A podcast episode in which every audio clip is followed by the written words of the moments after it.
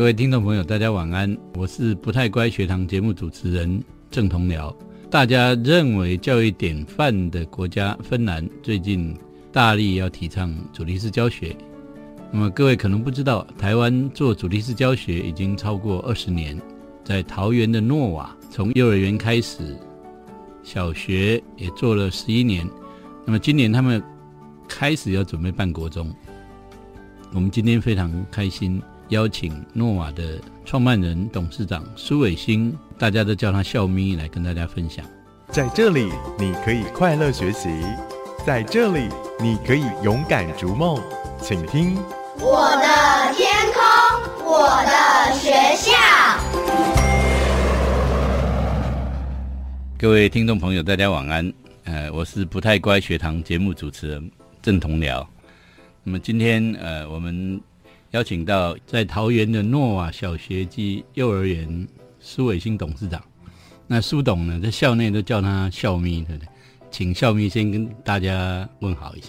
各位听众晚安，我是诺瓦小学创办人苏伟新。我看我们都习惯叫你校咪哈，在这边继续叫校咪。好啊，校咪也有笑眯眯的意思。对，好，诶，能不能跟大家谈一下？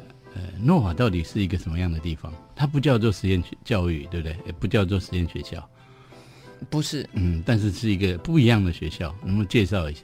因为我们的体制内的教育，我一直都认为有一些问题，所以当初在创办的时候，我认为这样的教育是好的，所以它跟一般的学校不太一样，但它不是实验。嗯，很多人说哦，诺瓦是实验学校，我说我没有实验呢，我知道这样会。对孩子会更好啊，嗯嗯，所以诺瓦是一个什么样的学校？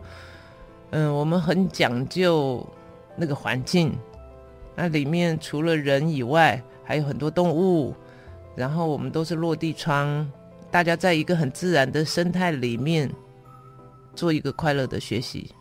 好，那有人用主题式教学，我看有很多人也认识诺瓦，都说是一个主题式教学的地方。能不能谈一谈为什么选这样的一个方式？其实主题式教学在对呃教育者来讲是能够理解，但对家长来讲，他可能不太明白那个到底是什么意思。那其实主题式教学它就是一个连贯性的一个教学方式，那弹性也比较大。我们用一个主题，譬如说。呃，台湾的海岸线，嗯啊，那用这样的主题，我们就是依照台湾的海岸线来看，不管是生态也好，或者是污染也好，防呃，我们的怎么样去整治管理等等，这些通通包含在里面，然后做一个有逻辑的安排，那个叫主题式教学。嗯，呃，可是我们现在体制内的老师是不这样培训的。对，那你你怎么样去？让这种教育成为可能。当然，这个一般体制内的老师还是很习惯的去照本宣科，或者是我我这个单元要做些什么事情，我得要去做完。那我们老师进来以后，所有师范体系的老师进来以后，刚开始他们也没有办法接受。那是早在十几二十年前就是这样的那个，那刚开始会比较痛苦，所以。我们一直要去让他接受什么一个概念，它就是一个连续性的主题的发展。那最后他慢慢接受以后，到现在就很很好了，因为社会已经有普遍的认知，对于主题式教学是很向往的，所以现在进来的老师就比较容易训练了，嗯，比较容易。他他应应该就是说他自己也做过功课了，所以是比较容易的。一一开始比较确实比较困难哦。那如果有别的学校要做主题式教学，那一开始的困难怎么克服？它通常会有哪些困难？我想一开始的困难就是说，我觉得现在目前出现最大的问题就是一般学校把一个活动拿来叫做主题式教学。嗯嗯。呃，一个那一个活动，可能在我们的这种教学里面，我们一整学期或甚至一整年的一个主题里面，它可能只占了百分之一吧。它只是一个活动，所以那个应该是一个单元活动。一个单元。对，所以不应该把它称之为主题。那刚开始的时候培养老师，我认为是拿一些旧经验给他看，我们怎么样去做这件事情，甚至有一些可以吸引他们的。做这样的教学，你可以达到你所有学的，譬如说，呃，教学相长，啊，小孩的这种快乐学习等等，所有你知道的口口号，都能在这样的教学里面实实现的时候，我相信每个人都愿意试试看。嗯，对。但是问题是一开始他还没看到结果，譬如说你当年怎么那么勇敢，敢做这件事？哦，出生之犊不畏虎啊！当年觉得这样对，就应该要这样做啊，少年英勇嘛！啊啊，所以呃，就绝对要这样做。那当然就是在带老师的过程当中，就是不断的去跟他们说，主题式教学是什么，我们想要做的是什么，结合他的教育当初的一个教育热忱、教育理念，嗯。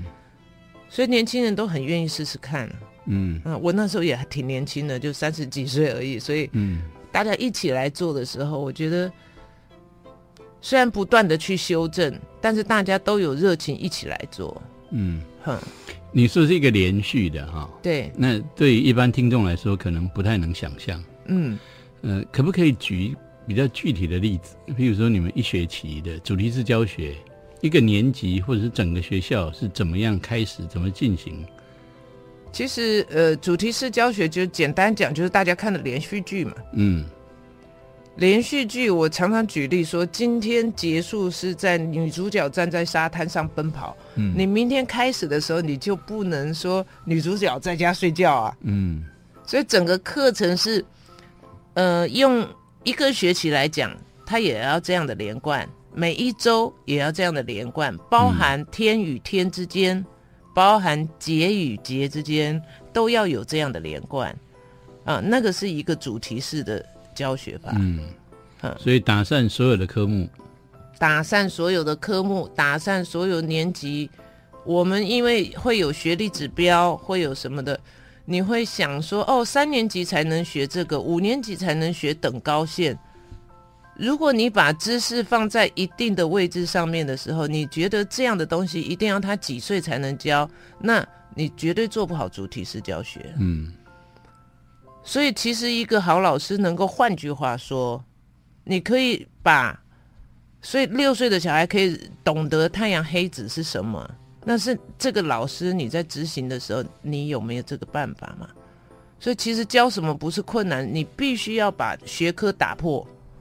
然后把年级打破，年龄层打破，但是你说打破以后，然后这样教就行了吗？哦，不是的，他肯定是从小的基础上面那个一面一面铺下去的，而不是说我现在好，那我们现在以前都没有上过这样的课，甚至那个认知基础没有到达这么雄厚的时候，我明天就开始，我们就是要上这个主题课，那肯定要失败的。嗯，一定是从基础开始做起。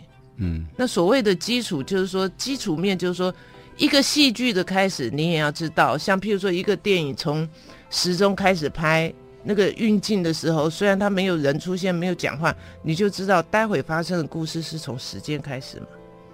所以同样的主题也是一样，就是说这个你就要，你就你就要从一个基础面开始，像人物介绍或者是什么，你你知道这些以后，故事大纲。你才会有一个很完整的戏剧，这其实就是一场电影。嗯，那你怎么安排好不好看？有些电影编的也实在很烂，对不对？那有些电影哇，高潮迭起，每个人都很吸引，被吸引，那个连续性是很重要的。嗯，你觉得诺瓦是高潮迭起啊？当然呢，嗯，OK，这点毋庸置疑。那你能不能举举出那个你觉得嗯？很容易分享给听众听，就觉得哎，这个可以容易想象说，哎，这个学校这学期的连续剧是怎么走？低年级一好像是一年级在上昆虫课嘛，嗯，那昆虫课其实以前也曾经用过这个主题，所以呢，这个主题在走的时候，刚开始的时候，我们就哦预计有一个过去的想象就是昆虫，但是因为环境变迁了，现在的昆虫课有很特别的事情。前天在我们的玉兰花那个树里面发现了天牛三宝里面的其中一宝，嗯。哇，全校惊艳，然后大家就开始想要帮他拍照，想要做什么，就是说这种随着有可能时间不管人事时地物的一点点变化，他的课程发展就会不同。嗯。所以这种没有被预期的、没有被计划好的、不在计划内的东西，那个叫惊喜啊，嗯对不对？所以我常常讲说，如果课程是我们计划好的，教学目标，最后小孩达成什么，然后全部都在你的计划内，大家走一个死的东西，谁会有开心的日子？嗯，也不会有快乐学习啊。所以你们主题式教学的呃课程不一定是呃完全设计好的。呃，一定是设计好，但是我们中间有放很多的弹性，嗯，就像你关节一样啊。随时有新的元素进来就调整。对对对，你可以转弯的啊，呃，但手还是你的手啊，嗯嗯，对不对？嗯嗯，对。但是问题呃，一般的老师对这种不确定性会蛮排斥的。对，诺瓦的老师不会吗？不会，我们比较喜欢这样，嗯，比较有挑战性。如果一成不变的话，我们反而觉得最近的日子枯燥乏味。嗯嗯，不一样，可能这个就是一个培养嘛。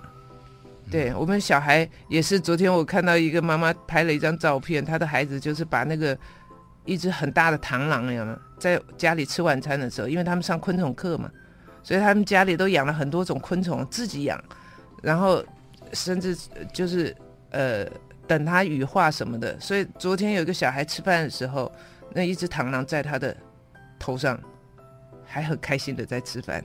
那他妈妈很害怕那个螳螂会跳到菜里面，但是那个小孩很开心。我觉得这个都是一个过程上大家都很刺激，谁也不晓得小孩会把螳螂放在嗯头上，嗯嗯，就很多这种事情，是。嗯所以这样的氛围其实还蛮颠覆一般体制内学校的氛围啊，因为体制内几乎每一个礼拜，甚至于每一天，老师应该教的进度内容是什么东西，是固定的。嗯都被规划好的，嗯，嗯，那很恐怖的事情，是，所以你看，呃，诺瓦的老师一方面要面对呃不同的变化，二方面呢，他又要整合很多东西哈、嗯，不同的学科，可能还有跨年级的，呃，就互相能够搭配啊。譬如说一年级学的这个，二年级要要做一些呃配合衔接，所以老师不好找哎、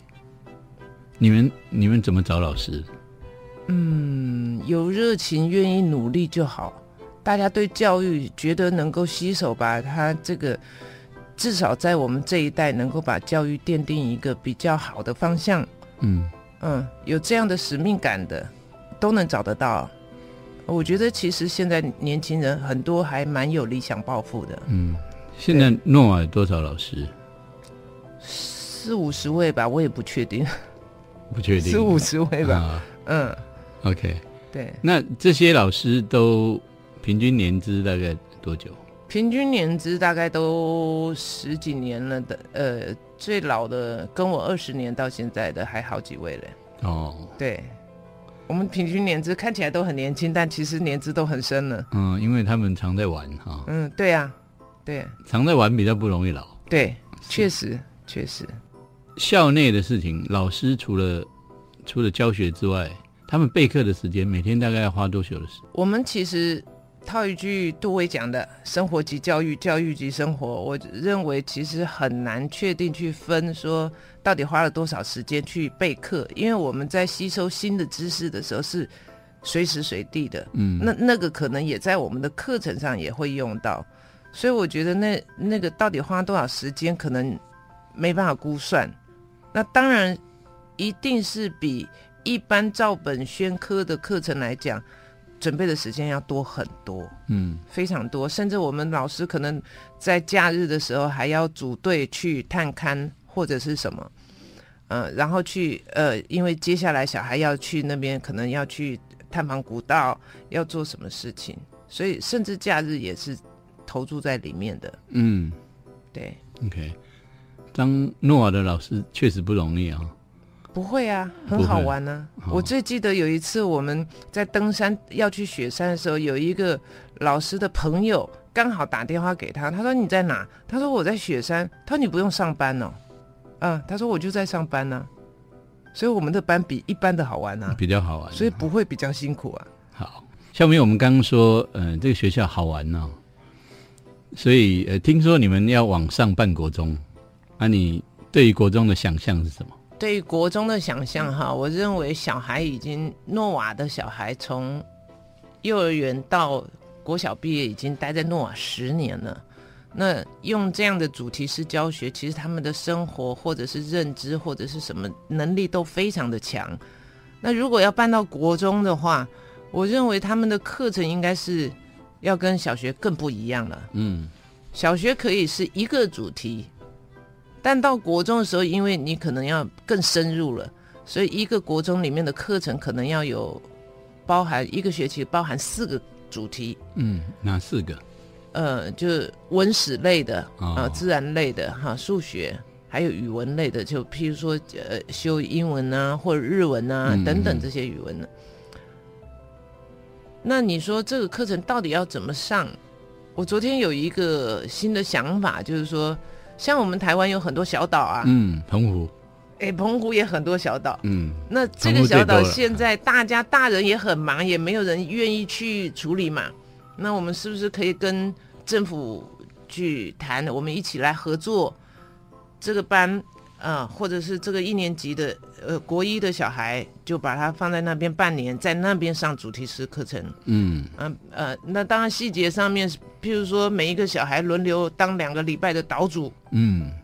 啊，那这个岛主就要负责所有的民生啊、经济啊、嗯。什么这些嗯，交通所有的嗯。事情，他都要去还有宣布。宣布独立，对，然后去负责，然后这些东西，我认为其实哎，这蛮好，这个想法对于我们台湾整个教育的那种方式，我觉得会很颠覆，嗯而且我觉得小孩会非常的开心。就就我们诺瓦培训出培养出来的孩子，他们会非常开心有这样的挑战。我相信一个岛在经过诺瓦的小孩这样的课程之后，那个岛会变得大家都很想去。嗯，对，一边在记录嘛，啊，对一边发表，对，比如说嗯。做一些小小的不要破坏生态的之下，那可不可以在那边运作？比如说一一些民生的物资，我们可以用鱼菜共生，怎么样把海水淡化，或者是、或者是呃做做一些什么的遮蔽物，我们在那边的时候怎么睡觉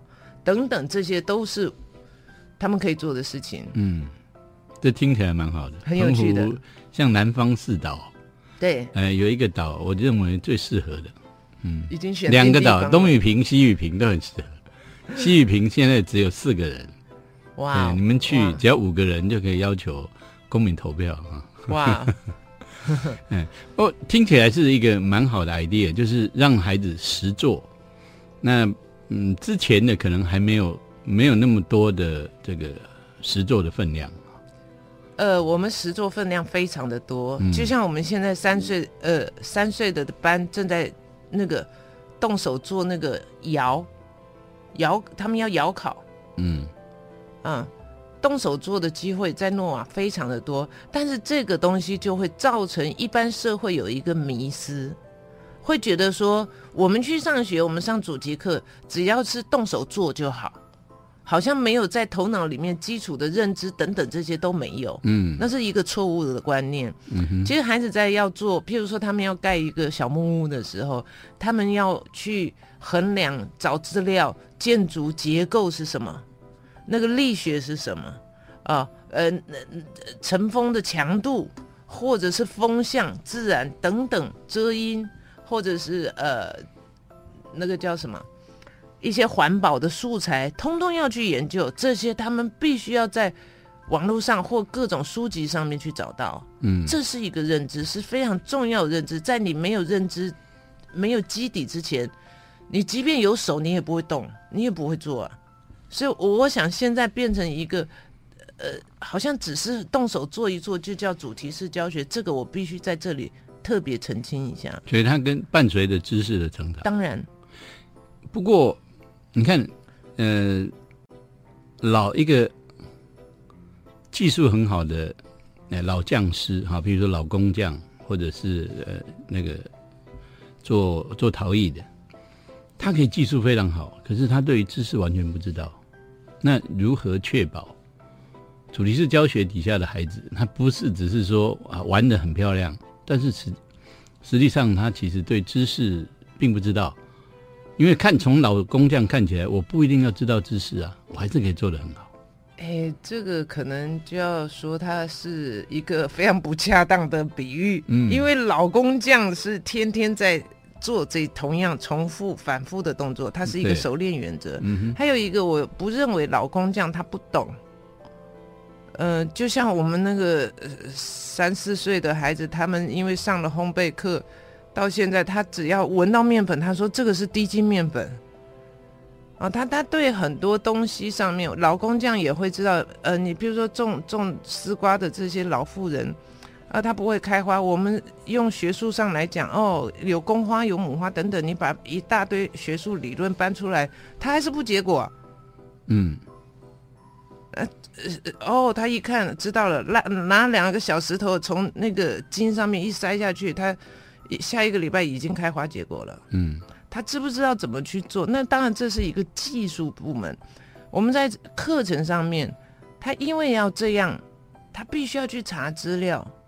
但这个，而且他不是每天每天在动手，他是因为我们课程走到这里，他需要这样动手。嗯他需要去操作，他是一个需要，所以在这样结合下来，肯定不会出现说只是一个动手做。那我刚刚提醒的那一块，才是会有这样的问题，嗯这这才是值得隐忧的事情。嗯就一般学校会把动手操作变成是一个主题式教学，嗯，他其他这是危险的。知识的伴随就比较弱。应该是先呃先先这样讲，就是说我们现在想要去做这件事情，但是这件事情到底怎么回事，你必须先研究。就像小孩要去上台湾的铁路，嗯、但他现在要去坐火车，他必须要先研究时钟怎么看，我得要看懂，我还要研究钱币怎么找，嗯。嗯，那他他知道了以后，他才能去做这件事情啊。嗯。要有所准备嘛。那那个准备就是我们知识的一个结构，我们我们其实预谋要教他的东西，嗯，这预谋很重要。哎，当然重要。嗯，嗯，好，那嗯，我们如何来确定孩子学到这些知识？在诺瓦是用什么样的方式？哦，评量还是有评量。那这些评量当然除了大家熟知的考试卷的这种评量以外，我们这种比较少了。那透过他的学习的成果，譬如说他们的主题本的记录，哦、平常他们的表现出来的态度，还有很多其他你知道的多元评量的方式，嗯，我们都是随机采用。好随机采用。对，就是随时随地。其实小孩到底学会学不会，我想带他的人最知道嗯啊。那那像我们有一个小朋友，现在是二年级，然后他他写作业，他回家以后，星期五他就会把他要写的作业都写完了。那他爸爸说，他到星期六、星期天的时候，还会自己出作业给自己做。嗯，嗯他觉得很多事情要做，然后他要记录昆虫，他要记录什么的，他一直在忙着主题里面的东西，而且是主动的。哼，嗯而我想这种教学法确实是让孩子很很喜欢了。没有被规定的东西，我们当没有被规定的时候，我们就不会有抗性嘛，对，减少很多的阻力。嗯，嗯，一个孩子从诺瓦毕业，小六毕业，他一个理想的图像，或者是你通常看到的样子，大概身心还有各种的嗯、特质是有什么不一样的吗？我认为在诺瓦毕业的小孩，到目前为止，我们已经有出社会的了。那我觉得第一点就是我们的小孩人格很成熟，嗯他比较没有不稳定，所以透经过这个青春期的时候，你也不会看到反反抗性或者是其他很明显的征兆。嗯，那我举一个最鲜明的例子，就是我们曾经有一个过动儿，在三年级的时候转进来的，那他在二年级以前都有吃过动药，后来转进来，其实他在诺瓦待了四年，效果很显著。他到国中的时候，那当然也有一些不好的老师，就是会觉得说这个东西是谁弄的。嗯，大家，他就说是不是你？一定是你，每次都是你。他说不是我，连同学都给他作证说老师不是他。可老师就会说你去罚站，或者你去什么就处罚他。那妈妈当然看了很心疼，就就是说我希望他转学。那带回诺瓦来，我们大家谈的时候，他说嗯，我知道。我说妈妈很心疼呢。那明明不是你，老师这样委屈你。他说我知道，但是呃，我想想，我还想再试试看一个学期，如果不行的话，那我才转学。我知道妈妈心疼，他什么都知道，但是他为什么要选择再试一学期呢？因为他最好的同学跟他一起在那个学校里，嗯嗯他想要为了那个跟他一起的 partner，然后再努力看看。嗯嗯，他想要把功课弄得更好，让老师能够更信任他，他确实不会这样做了。我我觉得想法都很清楚，他知道自己是谁。嗯。嗯哼，那在在那个知识上面呢，因为嗯主题式的教学，它把呃知识算是打碎啊，呃不是打碎，是拆开，然后以主题为主来教知识，而不是以知识的本身的系统来教知识。那会不会让孩子在呃面临国中的这种比较系统性教学的这个环境里面比较不容易适应？呃，我举一个例子哈，我们古时候小时候用的都是，现在是用胶水嘛，嗯我们小时候都用浆糊，对不对？浆糊是用什么做的呢？就是把米米打碎嘛。嗯，哇，那个固着性多强啊，粘了你一辈子撕不开嘛，对不对？啊，所以呢，把知识性打破，它的那个密合度是更高的。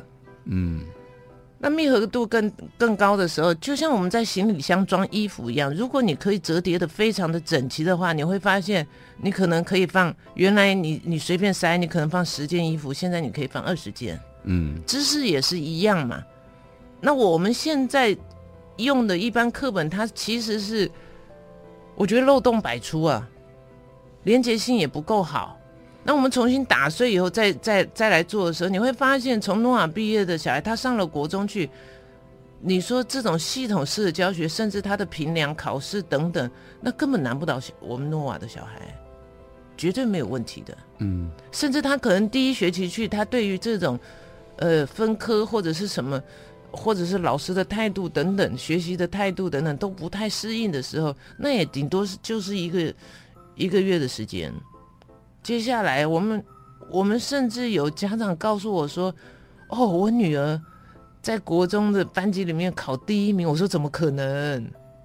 因为我们在小学的时候就看不到她的一个对于认知上面很特别的地方，没并没有突出啊啊，所以我我我想这个功课上面、认知上面，大家比较注意的成绩上面，小孩有兴趣学，成绩怎么会不好？嗯对不对？这很简单的道理嘛。嗯所以大家觉得说，哦，你天天在玩，你会不会以后不会考试？这是一个完全没有逻辑的问题。嗯哼，是大家可以安心当然要安心从。从弄啊二十年来，二十年了，你看毕业生大家适应没问题。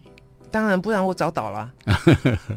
好，我们刚刚谈到孩子毕业哈、对，那呃除了呃个性上面、知识能力上面也没有问题，所以你们的孩子毕业生没有碰过适应上的困难吗？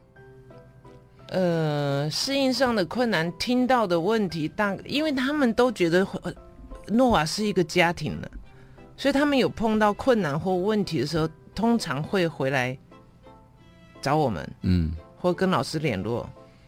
那要很大的问题了，因为小问题他们自己都会解决。嗯那现在目前听到的问题，一个就是说，为了反抗老师不合理的对待，他觉得老师你骂人，你现在哪边错，我们指哪边，但是你不可以攻击人身，像像青春期比较明显的男生，他就会觉得这样，那他可能就会做出一些说，好，那我功课就乱写啊，作业就乱搞啊，嗯，会出现一些这样的状况。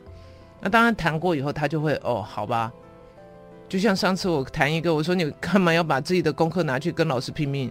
嗯，没有必要啊，这不是很傻的行为吗？哦，他听懂了哦，呃，我们功课马上就上去了，啊，所以我觉得在碰到什么困难，几乎是没有什么困难。嗯那顶多呃上次比较明显的那个长大的，他交了一个很好的女朋友，很漂亮女朋友，别人看到他，那他会觉得有心理上怪怪的，觉得别人都看他女朋友，他会有这种困扰，他也会打电话回来问，或者是怎么样，都还蛮有趣的啦，嗯没有什么大困难。嗯，那在诺瓦呃离开的孩子，你认为学校给他们最关键的能力是什么？认识自己，认识自己。对，很清楚自己的想法，想要、能要、不能要啊。所以呃，你说要上了国中，在这种现在吸毒状况非常严重的状态之下，你说这些小孩会不会沉沦？呃，诺瓦都不会，他很清楚。我们昨天才有一个老师，小朋友两岁的班，才说现在回去不太愿意就是爸爸妈妈给饼干糖果的时候，他不太愿意吃了，因为他们正在研究色素，嗯，他觉得那个里面有色素，蛮可怕的。对，，还蛮可怕。他看到那个溶解出来以后，所以他上过课，两岁他就不愿意吃那些有色素的糖了。嗯所以你说那十年下来，你认为诺瓦的孩子到了一般的国中、高中，他很清楚他要与不要。嗯，我想这才是我们最重要的能力。最关键的，对，嗯，诺瓦已经办了二十年了，嗯，觉得最大的困难遇过的时候是什么？啊，我觉得最大的困难就是与我们的政府单位沟通。啊，啊，真的是，哇，尤其是我们的这个，你会发现很奇怪，公婆很多，嗯。呃公婆很多，很关心你现在的教育到底是什么教育，怎么跟我们知道的不一样。好，你一个单位解释完了，但是另外一个单位他也没联络，所以我一开始的时候要跟每一个单位重新再讲一遍，我的教学是什么，为什么我要这样都是教？育的主管机关。是，所以讲完了以后，讲三遍以后，然后大家还是不知道，还是出了拿出一个格式来叫你照他的填。我现在嗯要知道的是这些。嗯所以我曾经讲了很多遍了，以后最后翻脸，呃我说啊，不要讲了，因为我怎么样也讲不懂他们。嗯所以很多事情要去办理的时候，你会发现它设定的格式就是那样，一个制式的一个死掉的格式，然后叫你诺瓦怎么塞也要塞出那个东西他要的，因为他要向上级呈报。嗯所以我想，在这个制度之下，你要台湾的教育变得多么活络，其实非常困难。我觉得最困难是我们的政府单位确实，尤其是教育主管机关，头脑真的要改一改了，嗯，这是最大的困难最。大的困难。对，那你这么困难，你怎么生存下来？你就不理他们就好了。对啊，所以他们还算是包容，对不对？如果你不理他而能生存下来，至少他没有进一步来来摧毁你。嗯、要摧毁要有理啊，嗯呃因为我我认为天下还是有道理的吧。嗯，你不懂你就自己不懂就好了。是但你没有办法，因为你不懂来摧毁我，这我肯定会起来捍卫。嗯，嗯，对啊呀、所以所以你的办学经验可不可以跟其他想要办学的呃的这些个人或者团体有一些建议？建议他们怎么样对抗这样的一个僵化的体制？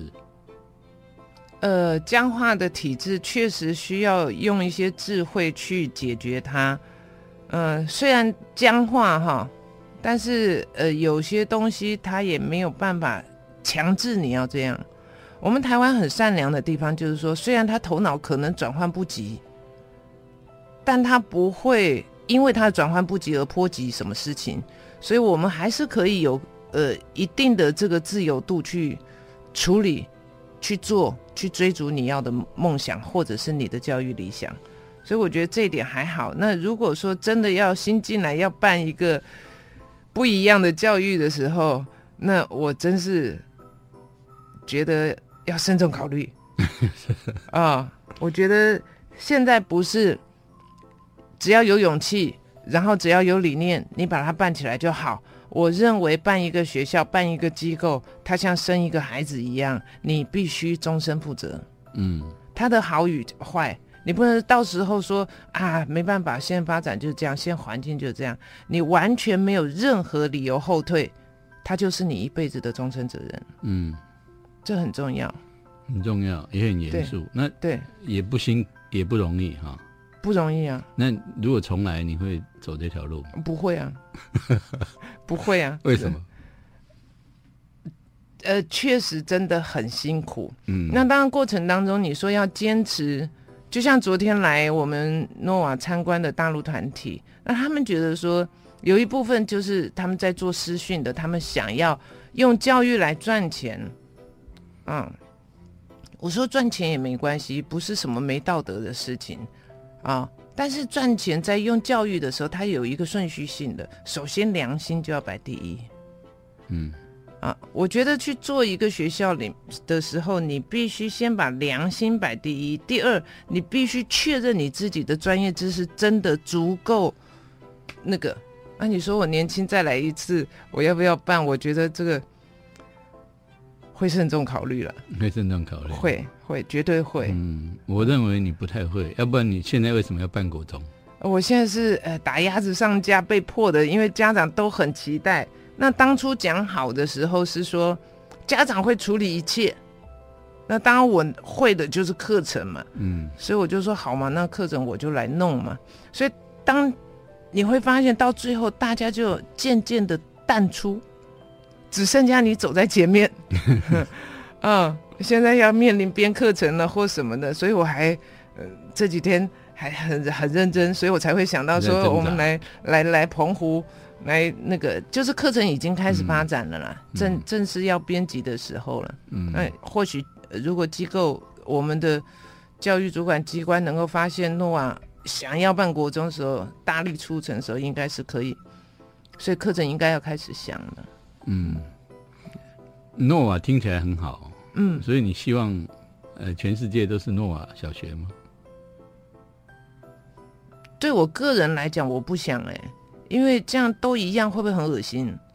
我觉得不一样才有趣嘛，这世界就是不一样才有趣。它还是会发展出来不一样的模式啊。如果用主题式，哦，那可以，那可以，但是不要挂羊头卖狗肉，自以为自己讲的就是主题式教学。因为现在目前看来，确实只是一个单元活动，嗯，而把它当成是主题式教学，嗯，这点很重要，很重要。嗯，那最后一个。问题哈，嗯，剩下一分钟左右。如果有人想要进诺瓦，你对这些家长有什么建议？你是说小孩要来念书的？OK，我认为你必须要先想清楚，小孩是个体啊，它不是你的附属品，你没有办法有用一个你的意志力去要求你的小孩会发展到哪哪里。那现在其实就像种一棵植物一样，我有一个特别好的环境。你把这个植物种下去，它到底什么时候开花，什么是结果，因人而异。嗯，我只希望家长能够做好心理准备，就是敬请期待，而不是现在一般的家长认为他有监督学校的一个权利。嗯，那那因为学校是做教育的嘛，教育专业是我们嘛，我不晓得他要监督做什么。对，那如果没有良心，就不会做学校了嘛。对不对？不需要监督，而是把自己变成一个助力。嗯，所以其实如果当家长、学校全部人手牵手一起来的时候，我相信任何事情都会变得轻而易举。是，对，好，非常感谢呃苏董笑咪今天来呃跟我们谈诺瓦的经验。